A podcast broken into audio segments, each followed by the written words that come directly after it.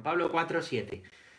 Pero llevamos este tesoro en recipientes de barro, para que aparezca de una fuerza tan extraordinaria. Es de Dios y no de nosotros. Apretados en todo, mas no aplastados. Apurados, mas no desesperados. Perseguidos, mas no abandonados. Derribados, mas no aniquilados. Llevamos siempre en nuestros cuerpos por todas partes la muerte de Jesús, a fin de que también la vida de Jesús se manifieste en nuestro cuerpo. Pues aunque vivimos, nos, hemos, nos vemos continuamente entregados a la muerte a causa de Jesús, a fin de que también la vida de Jesús se manifieste en nuestra carne mortal, de modo que la muerte actúe en nosotros, más en vosotros, la vida. Muy bonito. Y qué verdadero, esto es sobrenatural, ¿eh? es un misterio sobrenatural. No nos quedemos en las cosas naturales estos días, ¿no? No nos quedemos en, en qué mal está todo, en cuanto sufro, en qué mal, ¿no? Sino que, que veamos lo sobrenatural. Y aquí San Pablo hace una definición preciosa, preciosa, preciosa, de qué es un cristiano, de qué son los cristianos, de cómo viven los cristianos, ¿no? Dice que llevan un tesoro, ¿vale? ¿Recordáis de quién habló del tesoro? Jesús, ¿no? Jesús habla del tesoro escondido y de un hombre que vende todo para comprar el campo donde estaba ese tesoro, no a ciegas, sabiendo que ahí está el tesoro, lo deja todo. Pues San Pablo, que lo ha dejado todo y ha encontrado este tesoro, ¿eh? dice que lo lleva en recipientes de barro, ¿eh? un recipiente de barro, que es su propia debilidad. Somos débiles, no somos Dios. Este virus nos está recordando que algo muy pequeño, muy pequeño, que ni siquiera está vivo, ¿eh? pues, pues, pues nos ha puesto la vida patas arriba. Claro, nosotros que, que parecemos tan fuertes, nuestra civilización que, que parecía tan fuerte, tan bien construida, y mirad, ¿no? somos débiles. Somos débiles aunque no lo queramos admitir, aunque no lo queramos ver, aunque no nos guste, no somos. Hay que reconocerse débil y pobre, chicos, para que Jesús actúe. Y dice San Pablo. Lo llevamos en recipientes de barro para que aparezca que una fuerza tan extraordinaria no es de nosotros, sino de Dios. ¿Os acordáis de Moisés? ¿Eh? Hoy seguiremos con Moisés, tartamudo. Tartamudo, que tenía que ir con un intérprete, que era Aarón, a hablar con el faraón porque no podía ni hablar. ¿Por qué Dios elige a Moisés? ¿Por qué? Pues para que el pueblo vea que el que libera es Dios y no Moisés. Moisés no puede. Pues nosotros igual. ¿Por qué nos quiere Dios si somos débiles? ¿Por qué nos escoge? En medio de las dificultades de nuestras familias, de nuestros amigos, pues en nuestra vida cotidiana o a nosotros los sacerdotes con nuestra debilidad y pecado. ¿Por qué? ¿Por qué? Para que se manifieste que es Él el que lo hace, que nosotros no podemos que es Él el que lo hace. Para eso. Y entonces dice que los cristianos, apretados en todo, apretados ahí esa sensación de algo, pero no aplastados, ¿eh? no del todo. Apurados, en apuros, pero no desesperados, ¿eh? Perseguidos, sí, perseguidos, y nos llevamos palos, pero no abandonados, porque Dios no nos abandona. Derribados, y a veces en el suelo, ¿eh? pero no aniquilados, ¿no? la aniquilación, ¿no? Os decía que algo peor de la muerte es la aniquilación, ¿vale? La muerte quedamos en espera, la aniquilación es la destrucción del ser, ¿vale? Pues fijaros, ¿no? Todo eso, tenemos momentos de muerte, de sufrimiento, de dolor, ¿eh? nos unimos al dolor de los demás, nuestro propio dolor, el dolor a veces entre los nuestros que, que no conocen a Dios, pero vivos y ofreciendo todo el sufrimiento para la gloria de Dios, para que se manifieste que Dios lo hace. En todo, en todo. Podríamos estar hechos polvo, eh, muy en la cruz, al pie de la cruz, pero vivos, vivos, vivos con Él, vivos con Él, junto a Él, en la Pascua. De modo que la muerte actúe en nosotros para que la vida actúe en nosotros, en vosotros. ¿eh? Ofreced, ofreced, ¿no? Ofreced esos momentos de dolor, de muerte, de, incertidumbre, ofreced todo, ofreced lo que nadie dé, ofreced pues esta vida escondida en las familias para que se manifieste la vida, ¿no? Para aquellos que más sufren, ¿no? Esto es algo que hacen las monjas, ¿no? Esta vida contemplativa que, pues que, que ahora aparece, ¿no? Tan en escena, ¿no? Y que que quizá pues mucha gente está pudiendo valorar mucho estos días, ¿no? La vida de las monjas es eso, morir ofreciendo para que otros vivan. Sobrenatural, sobrenatural. Nosotros nos creemos que las cosas son funcionales, y que todo es funcional y que lo que no es funcional y práctico no sirve, pero, pero es que hay algo más práctico que lo sobrenatural, ¿eh? que lo que Dios hace, más allá de lo que nosotros hacemos. ¿eh? Nada de eso, nada de eso. Bueno, pues vamos a continuar, vamos a continuar con el catecismo, ¿vale?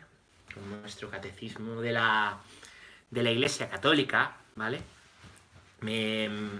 y bueno, se, me dicen que soy un pelín bajo, ¿vale? Eh, os digo por qué, y es que hoy no, no tengo aquí el, el micro, ¿eh? porque he estado haciendo unas pruebas esta mañana y me la he dejado abajo, pero trataré de hablar un poquito más fuerte y os pido disculpas. Mañana aquí estará el micrófono, ¿vale? Subidlo un poquito. Y bueno, por cierto que no os lo he dicho, al final del todo, al final del todo vamos a... Vamos a poner nombre al caballo. Ya tengo aquí los tres nombres que más votasteis ayer. Eh, ¿Estás contento, chaval? ¿Estás contento? Sí, ¿no? Bueno, me alegro. Pues... Pues al final, al final votamos, ¿vale? Al final votamos. Vamos a ver. Punto número 62, que ayer lo leímos y lo vamos a leer otra vez. Otra vez, sí. Después de una etapa, la etapa de los patriarcas, Dios constituyó a Israel como su pueblo, salvándolo de la esclavitud de Egipto. Estableció con él la alianza del Sinaí y por medio de Moisés su ley, para que lo reconociese y le sirviera como al único Dios vivo y verdadero. Como al único Dios vivo verdadero. Padre providente y juez justo, para que esperase al Salvador prometido. Ayer me entretuve con Moisés porque creo que es muy importante, muy importante, ¿no? conocer que esa Pascua judía, que se empieza a celebrar con la liberación, ¿vale? Pues es también nuestra Pascua, perdón, es la Pascua de Jesús, que la ha hecho nueva, y es nuestra Eucaristía, ¿eh?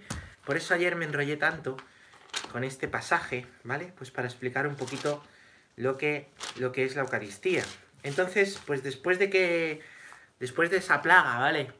Los judíos han, han empezado a, pues han, celebrado, perdón, la primera Pascua, han matado un cabrito sin defecto, ¿eh? con todos los huesos bien, que no estuviera enfermo, ¿vale? Y, lo han comido, se han reunido, si no son suficientes, en comunidad, ¿vale? Para poderlo comer. Han tomado, pues, pues, pues hierbas amargas, toman ahí una serie de cosas, ¿no? Eh, en la Pascua hoy toman alguna cosa más, ¿vale? Pues recordatorio, ¿no? recordatorio de, lo que son esto, de lo que fue esta salida de Egipto, ¿vale? Ese cordero que es una imagen de Jesús y esa sangre del cordero, ¿eh? la sangre, que es el lugar de la vida del cordero, que estaba en las jambas de las puertas, ¿vale? Eh, que hizo que, pues que la muerte no los tocara, ¿vale? Esa sangre, pues a nosotros la sangre del cordero, cordero de Dios que quitas el pecado del mundo, por su sangre, ¿vale? Tampoco, tampoco la muerte nos toca como os digo, nos afecta, nos afecta, pero no nos aniquila, ¿vale? No nos aniquila. La muerte es la Pascua para nosotros, en espera del Señor, es la dormición, ¿vale? Es la dormición. Bueno, pues después de esto, os aconsejo leer la institución de la Pascua que está en, en Génesis número 12. Viene la, vamos a hablar de eso, la partida de Egipto y el Sinaí. De eso vamos a hablar hoy, ¿vale? la partida de Egipto. Dice que cuando el faraón dejó salir al pueblo, ya por fin, ¿vale? Dios no los llevó por el camino al país de los filisteos, que era más corto. Había un camino corto, se dice, ¿no? Por el país de los, de los filisteos, qué curioso. No sea que al verse atacado el pueblo se arrepienta y, y vuelva a Egipto, ¿no? Por si los filisteos les hacían algo, a ver si iban a volver para atrás. A lo mejor hubo murmuración, a lo mejor alguno, el típico que no lleva nunca el GPS en el coche y está atrás, diciendo, ah, pues por aquí es más corto, por aquí es mejor, por aquí no sé qué, por aquí no sé qué. Bueno, los planes de Dios no son los planes del pueblo. Y Dios, Dios lo quiere hacer, lo quiere hacer Él y que quede claro que, es Él, ¿vale? Cuando vamos con el coche, ¿eh? ¿Eh? Pues, pues, es que no, nos cuesta... Nos cuesta ir de copilotos, ¿eh? Nos cuesta ir de copilotos, no nos fiamos, uno con miedo de copiloto, ¿verdad? Pues pues esto le puede pasar al pueblo, ¿vale? Los israelitas salieron bien equipados, ¿vale? Tomó consigo los huesos de José, ¿vale? José, que es con el libro eh, José, eh, con el que termina el libro del Génesis, ¿vale? Em, porque bueno, José había, había dicho a los israelitas, un día Dios os visitará, entonces os llevaréis de aquí mis huesos con vosotros. ¿eh? José había profetizado, profetizado la, la, la, Pascua. Y mirad qué bonito lo que dice el libro del Éxodo. Dice que Yahvé marchaba delante de ellos, de día en una columna de nube para guiarlos por el camino y de noche en una columna de fuego para alumbrarlos, de modo que pudiesen marchar de día y de noche, ¿eh? para avanzar más rápido. No se apartó del pueblo ni la columna de nube de día ni la columna de fuego por la noche. Y es que en el desierto, en el desierto, las condiciones son, pues son extremas, ¿no? Por el día hace mucho calor, ¿vale? Y por la noche hace frío, baja mucho la temperatura. Además de que por la noche no se ve en el desierto y en cualquier lado. ¿Y qué es esa columna? Esa columna que acompaña a los israelitas que va adelante es una imagen de Dios. ¿eh? Es lo que Dios es, no es una imagen de Dios, es Dios mismo que está ahí, ¿no? En esa columna. Y es una imagen de Jesús, de lo que Jesús también hace, ¿no? Porque su presencia está con nosotros, su mano providente, no se aparta de nosotros. Yo estoy con vosotros todos los días hasta el fin del mundo. ¿Por qué? Pues fijaros, cuando por el día hace mucho, mucho, mucho, mucho, mucho calor, la columna les da sombra, la nube. ¿eh? Después va a quedar en, en una nube y les va diciendo para dónde ir, ¿vale? Para dónde ir. Y por la, por la noche, cuando hace mucho frío, la columna es de fuego y ese fuego alumbra y ese fuego da calor. ¿eh? Es decir, Dios providente, aunque están en medio del desierto, en una situación penosa, cuando uno no tiene un sitio donde dormir, donde quedarse, tiene que marchar todo el día, la situación es penosa, ¿vale? Es penosa. Me recuerdo mucho del libro del Señor de los Anillos, como bien, qué bien lo, lo describe Tolkien, ¿no? Día tras día, día tras día, avanzando, andando, andando al peligro, sin saber qué va a pasar, ¿no? Incertidumbre, pues un poco como nosotros ahora, aunque sí tenemos casa y cama, ¿no? Pero con la incertidumbre, avanzando, avanzando, confiando en Dios, ¿no? Pues aunque la situación es penosa, Dios está con ellos. ¿eh? Y esa es Cristo. ¡Cristo! ¿eh? Esa es una imagen de Cristo, ¿no? Llega el momento del paso del mar, ¿vale? Y el paso del mar rojo pues, pues lo van pasando como locos, ¿vale? Lo van pasando, pues lo, pasan como locos, ¿no? De repente se abren las aguas, ¿vale? Dice aquí, ¿no? La columna de nubes que iba delante de ellos se desplazó, se colocó detrás y metiéndose entre el campamento y los egipcios. La nube era tenebrosa, ¿no? Se puso ahí un poco de escudo. Moisés extendió su mano sobre el mar y Yahvé hizo retroceder el mar y los israelitas entraron en medio del mar seco y las aguas hacían de muralla. ¿vale? Entraron ahí a lo loco, ¿no? Corriendo. Y bueno, después los egipcios persiguen y después de esa persecución precipitó en el mar caballo y caballero. Precipitó en el mar caballo y caballero. ¿eh? Y los egipcios cayeron ahogados cuando los israelitas pasaron, ¿vale? ¿Eh? Cuando los israelitas pues, pues habían pasado, ¿no? Precipitó en el mar caballo y caballero. Es un salmo que cantamos, ¿no? Cantamos, es la canción que cantaban los israelitas cantamos el día de la Pascua, es una preciosidad, eh, el precipito en el mar. Bueno, pues, pues nada, esto ha sucedido, esto ha sucedido, em, y, y, bueno, pues el pueblo, fijaros, eh, fijaros que, ha entrado en el mar corriendo, es muy curioso, eh, porque luego hay una imagen que vendrá después, en los que los israelitas vuelven a cruzar las aguas, pero cruzan las aguas del río Jordán con el arca de la alianza, ¿vale? Y cruzan las aguas como en procesión, ¿vale? Para entrar en la tierra prometida. Al final del camino ya, Moisés ya no estará, Moisés muere a las puertas de la tierra prometida, ¿eh? como mueren pues, pues los héroes, ¿no? Y, y, qué ha pasado? ¿Qué ha pasado? El pueblo que entra como loco y después, pues, pues, pues, pues eh, después va, va, a pasar tranquilamente y en procesión Em, desde el Mar Rojo al Jordán. ¿Qué ha, ha pasado para ese cambio? 40 años, 40 años de desierto. 40 años. 40 años, ¿no? Y es que necesitamos tiempo para que nuestra alma se vaya sosegando, para entender la voluntad de Dios. Por eso necesitamos toda la vida un camino catequético, vivir toda la vida de la palabra, no estar en la iglesia pensando que ya me lo sé, o estar en la iglesia dando, dando. Yo ya doy catequesis, pero tienes que recibir. Necesitas hermanos, necesitas alimentarte tú, necesitas ¿eh? cuidarte, ¿no? Toda la vida, toda la vida necesitamos pues ir recibiendo, ir recibiendo, ¿no? eh, pues de Dios, ¿no? En la Eucaristía, en la oración y con los hermanos, ¿no? Bueno, pues, pues nada, esto sucede, cruzan el mar, llega el momento de la marcha por el desierto y claro, empiezan a tener hambre. Es entonces cuando em, pues el pueblo murmuró, diciendo que vamos a beber.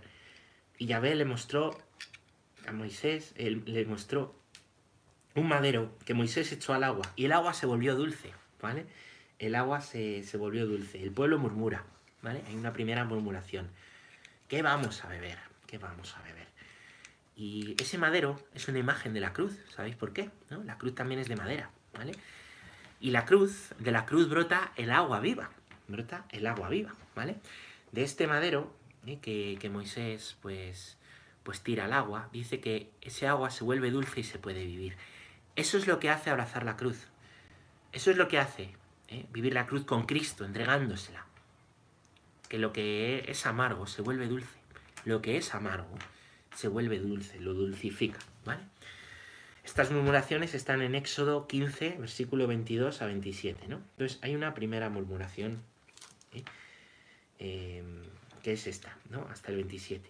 Después hay una segunda murmuración en Éxodo 16. Toda la comunidad de los israelitas murmuró contra Moisés y Aarón. Ojalá hubiéramos muerto en manos de Yahvé en el país de Egipto. Nos habéis traído este desierto para matar de hambre a toda la asamblea. Y Yahvé dijo a Moisés, ¿no? Yahvé que, que ha prometido que nunca más lo de Noé, ¿os acordáis? Nunca más lo de Noé. Nunca más, ¿eh? Aunque estos se están portando como en tiempos de Noé. Les dice, mira, haré llover pan del cielo para vosotros. Mañana veréis la gloria de Yahvé, porque he oído vuestras murmuraciones contra él. Eso les dice Moisés. ¿Qué somos para que murmuréis contra nosotros? ¿Qué somos? No van contra nosotros vuestras murmuraciones, sino contra Yahvé. ¿Mm? Y entonces pues se les da maná. Y cada día, cada día del cielo llueve maná y cae maná. Es una comida deliciosa, pues que comen hasta saciarse. Y dice que cae el suficiente. Les dice, no, no recojáis más del que hay que recoger. Hay un día en el que cae doble, porque el sábado es día de descanso, ¿vale? El sábado, ¿eh? el día que Dios descansó, el séptimo día, ¿vale? No cae maná, ¿vale? Y si recogen de más, se pudre.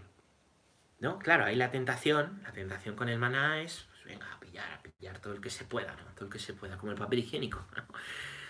Y, eso hacían los israelitas y se les pudría, se les pudría. ¿Qué quiere mostrar con esto Dios?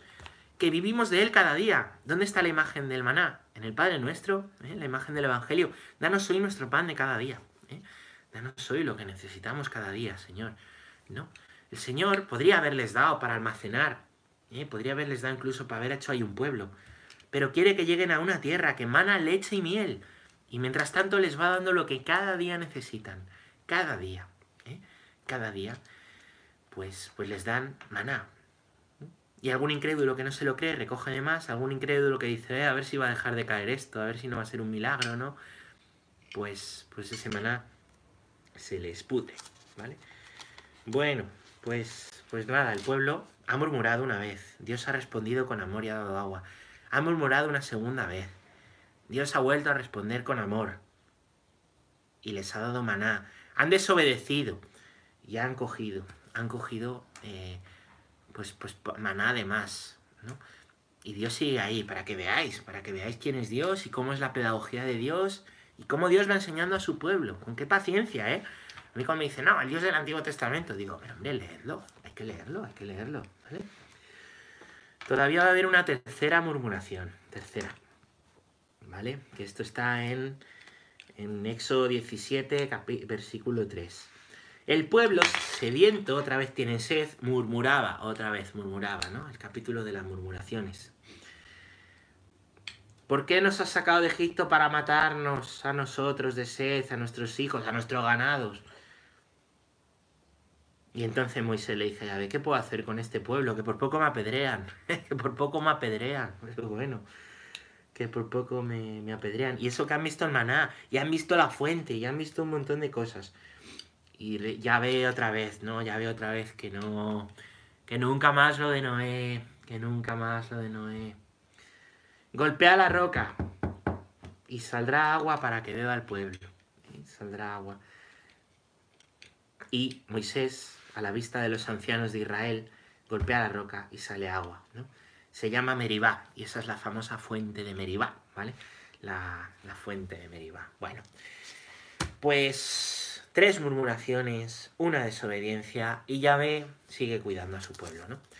Vamos a ir al Sinaí, ¿no? A continuación, pues bueno, Moisés, como el pueblo es grande, nombra jueces que le ayuden a. porque es imposible, es ingobernable aquello, ¿vale? Eh, pues, pues, pues claro, claro. Todos tenemos una misión de hacer, ¿no? Y de ayudar en la iglesia y de, ¿no? Y, de, ponernos al servicio de la iglesia, ¿no? Y de decirle al sacerdote, oye, ¿en qué te podemos ayudar? ¿no? A mí me encanta este pasaje porque es eso, ¿no? Me gusta cuando la gente me dice, ¿en qué te puedo ayudar? El otro día, joder, me emocionaba porque había un señor de la parroquia, Rafael, nuestro vecino, que pues ha estado muy grave, él y su mujer, no sabíamos si iban a salir, han salido, les han dado el alta, y me decía, cuando me recupere estoy a vuestro servicio, ¿qué puedo hacer? Tiene ochenta y pico años, ¿qué puedo hacer? ¿Qué puedo hacer para ayudar a la iglesia? ¿Qué puedo hacer, no? decía, lo que queráis, ¿no? Yo decía, pues hablaremos, hablaremos pronto, ¿no? Pero qué bonito, qué bonito, ¿no? Qué bonito, pues, pues ser manos en la iglesia, ¿no? Y poder estar al servicio los unos de los otros y de lo que, pues de lo que haya que, ir haciendo. Bueno, pues llegan al monte Sinaí, ¿eh? llegan al monte Sinaí tres meses después de la salida, ¿vale? Qué curioso el número tres, ¿vale? Otra vez, son tres meses esta vez, es una, una Pascua más larga que dura, que dura tres meses, ¿vale? Moisés subió al monte de Dios y Yahvé lo llamó desde el monte, ¿vale? Suben al monte de Dios, que es el monte Sinaí, ¿vale? Es el monte Sinaí. Y le dijo, habla así a la casa de Jacob. ¿Quién es Jacob? El patriarca, ¿os acordáis? Eh? Son los, los hijos de Jacob y de Isaac y de Abraham, ¿vale? Vosotros habéis visto lo que he hecho con los egipcios y cómo os he llevado sobre alas de águila y os he traído a mí sobre alas de águila, ¿eh? Me acuerdo también del Señor de los Anillos, siempre aparecen las águilas para salvar el día, ¿no? Perdonad que estoy un poco tolkiniano hoy, me gusta mucho. Ahora pues, si de veras me obedecéis y guardáis mi alianza, ¿eh? si me obedecéis, no como estas veces que me estáis murmurando todo el día, macho, si me obedecéis y guardáis mi alianza, va a hacer una alianza, en eso estamos, viendo las alianzas de Dios, por fin llegamos, ¿no? Dios les ha sacado, les ha abierto el mar, les ha dado agua, les ha dado comida, les ha vuelto a dar más agua, y siguen desobedientes, ¿vale? Si me obedecéis y guardáis mi alianza, seréis de mi propiedad personal, el sello. El bautismo es eso, somos propiedad de Dios, ¿vale? Él nos ama, somos suyos. Entre todos los pueblos, porque mía es toda la tierra, sois mi pueblo predilecto. Seréis para mí un reino de sacerdotes y una nación santa. Estas son las palabras que has de decir a los israelitas. Moisés se las dice al pueblo y todo el pueblo responde, haremos todo cuando ha dicho Yahvé, todo, todo lo que ha dicho Yahvé lo haremos, todo, todo. Bueno. Yahvé dijo a Moisés, yo me acercaré a ti en una densa nube, para que el pueblo me oiga hablar contigo, y así te crea para siempre. Y Moisés refirió a Yahvé las palabras del pueblo. ¿Eh? Va a venir una nube, la nube está Dios, vais a oír su voz, ¿vale? Y yo voy a hablar con él, yo voy a hablar con él. Dice Yahvé a Dios. ¿eh? Estamos, si estáis siguiendo la Biblia, en el capítulo 19, versículo 10 del Éxodo. Ve al pueblo y que se purifiquen hoy y mañana, que laven sus vestidos y estén preparados para el tercer día. ¡Uh, el tercer día otra vez! Que se purifiquen, que laven los vestidos, ¿vale? Los vestidos nosotros ahora, fijaros, os decía ayer que a los bautizados les ponemos la vestidura blanca, a los ordenados llamamos la vestidura blanca, ¿vale? la vestidura blanca, el alba.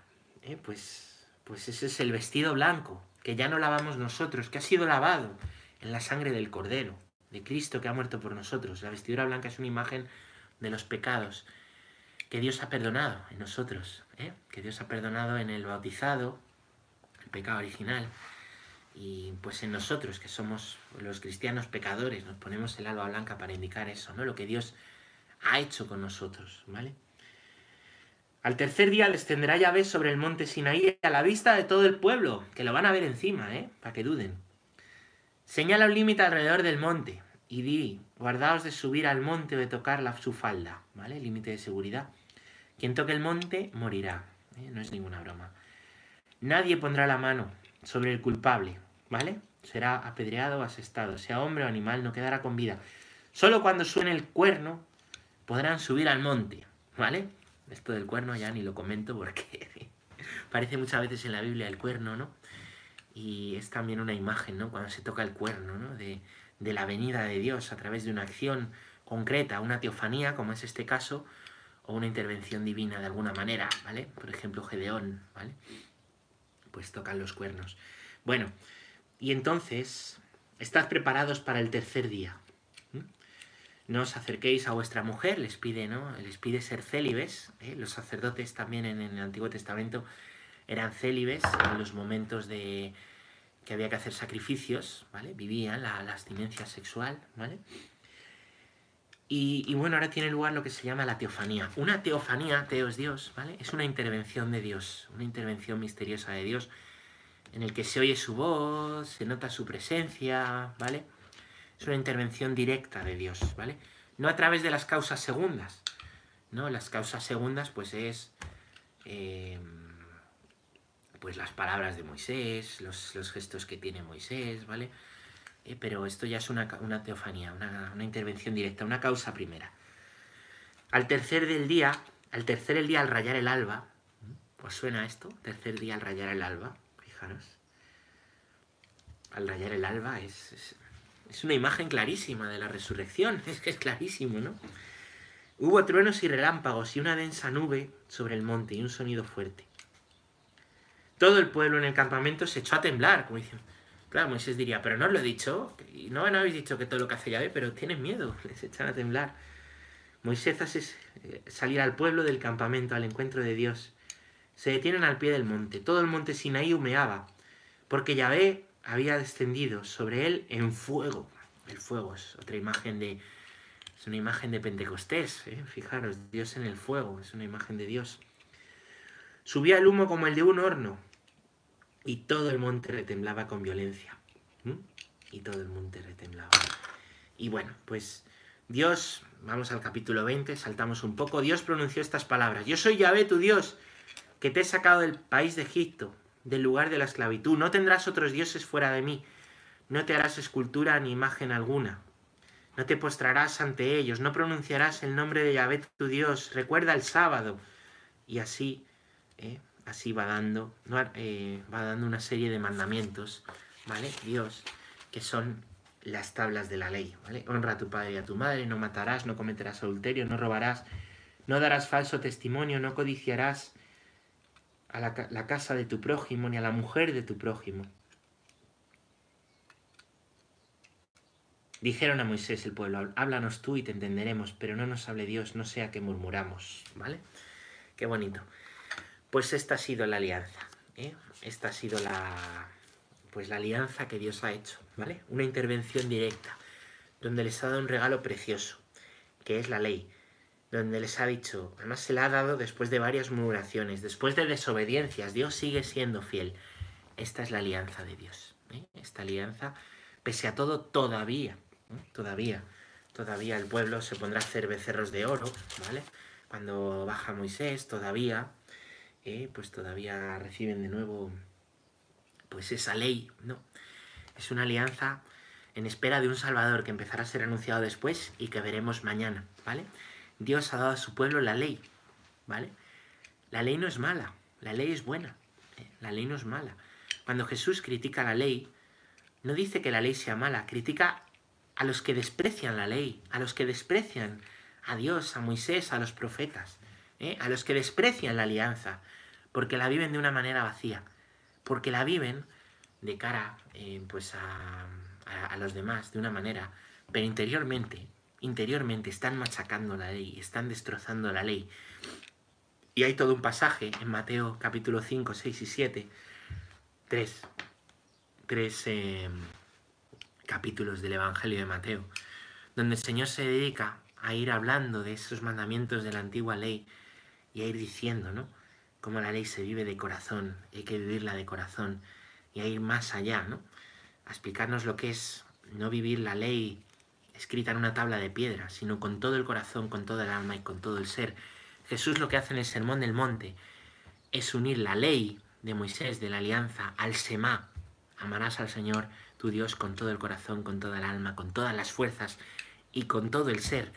Es decir, que esas tablas no eran de piedra, eran de carne. Esas palabras no eran de piedra, son de carne ahora, en Él. En Él se cumple, ¿vale? Él ha cumplido y Él ha cumplido el Semá, amar al Señor. ¿eh? Y esto es la cruz con todo el corazón, con toda el alma. Toda el alma, porque toda el alma la da, ¿verdad? Toda la sangre la da, ¿vale? La sangre es el lugar del alma para los judíos, recordar, ¿vale? Toda el alma y con todo el ser, la propia vida, la propia vida.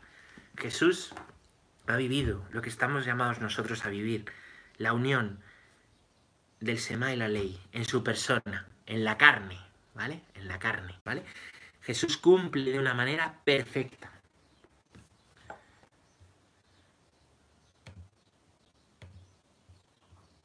Ay, que he visto que se ha cortado. Perdonadme, ¿eh? es que... Bueno, os decía, ¿no? repito lo último por si no lo habéis visto, ¿vale? Si lo habéis visto me perdonáis, ¿vale? Que, que, esa ley escrita en tablas de piedra, ¿vale? Esa ley, ahora, ahora, ahora, eh, pues se ha hecho carne, se ha hecho carne en Jesús. Jesús no va contra la ley, Jesús no va contra la ley. Jesús va contra los que desprecian la ley, contra los que viven la ley de una manera vacía, contra los que viven la ley de una manera farisea, contra los que viven la ley de una manera engañosa esos, que son además lo que le han matado. Jesús denuncia eso, Jesús denuncia ese pecado.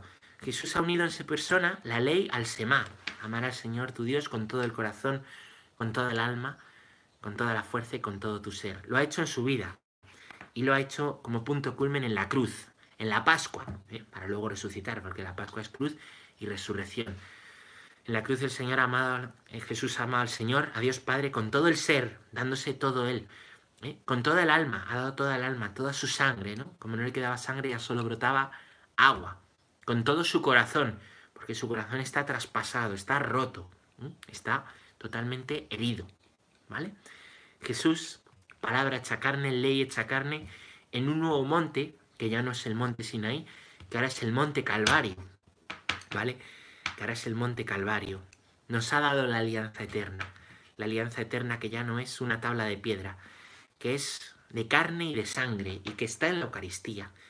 El altar es el monte Calvario y la Eucaristía, la Eucaristía, Jesús mismo, es esa tabla, esa alianza ¿eh? eterna contigo y conmigo, para siempre, para siempre. Es el que nos permite vivir el Semá. Si vivimos con Él, moriremos con Él. ¿eh? Si estamos con Él, que Él está con nosotros toda la vida. Será para nosotros posible vivir ese mandamiento nuevo, ¿eh? es ese más actualizado de amar a Dios y de amar al prójimo. Si vivimos con Él y si estamos con Él, cada día. Para nosotros, amar como en el Sermón del Monte es imposible, pero para Dios no. Para Moisés era imposible hablar con el faraón y sacar al pueblo de Egipto, pero para Dios no. Para ti es imposible amar a muchos, es imposible amar a Dios, pero para, para Dios no. Para Dios no lo es. Y Dios en ti y cuenta contigo cuenta contigo. Cuenta con que tú hagas lo que puedas y quieras y acoges la fe y le cuides y no pongas nada por encima de la palabra de Dios, de la Eucaristía del Señor, lo más importante. Y desde ahí, desde esa fuente, viviendo desde esa fuente, eso se cumplirá en ti. Y podrás amar a otros. Y la gente no dirá simplemente qué bueno es Pepito, fulanito, dirá, y qué bueno es Dios. Qué bueno es Dios que a través de esta persona nos ayuda. Y esos son los santos, aquellas personas de las que decimos Qué buenos, pero qué buenos Dios, qué buenos Dios. Así que ánimo, adelante. Y esta es la alianza de Dios que dice el catecismo, Padre Providente, juez justo, en espera del Salvador prometido. ¿eh? Continúa la historia del pueblo de Israel, continuará, lo continuaremos viendo a lo largo de estos días, su historia en los profetas, ¿vale?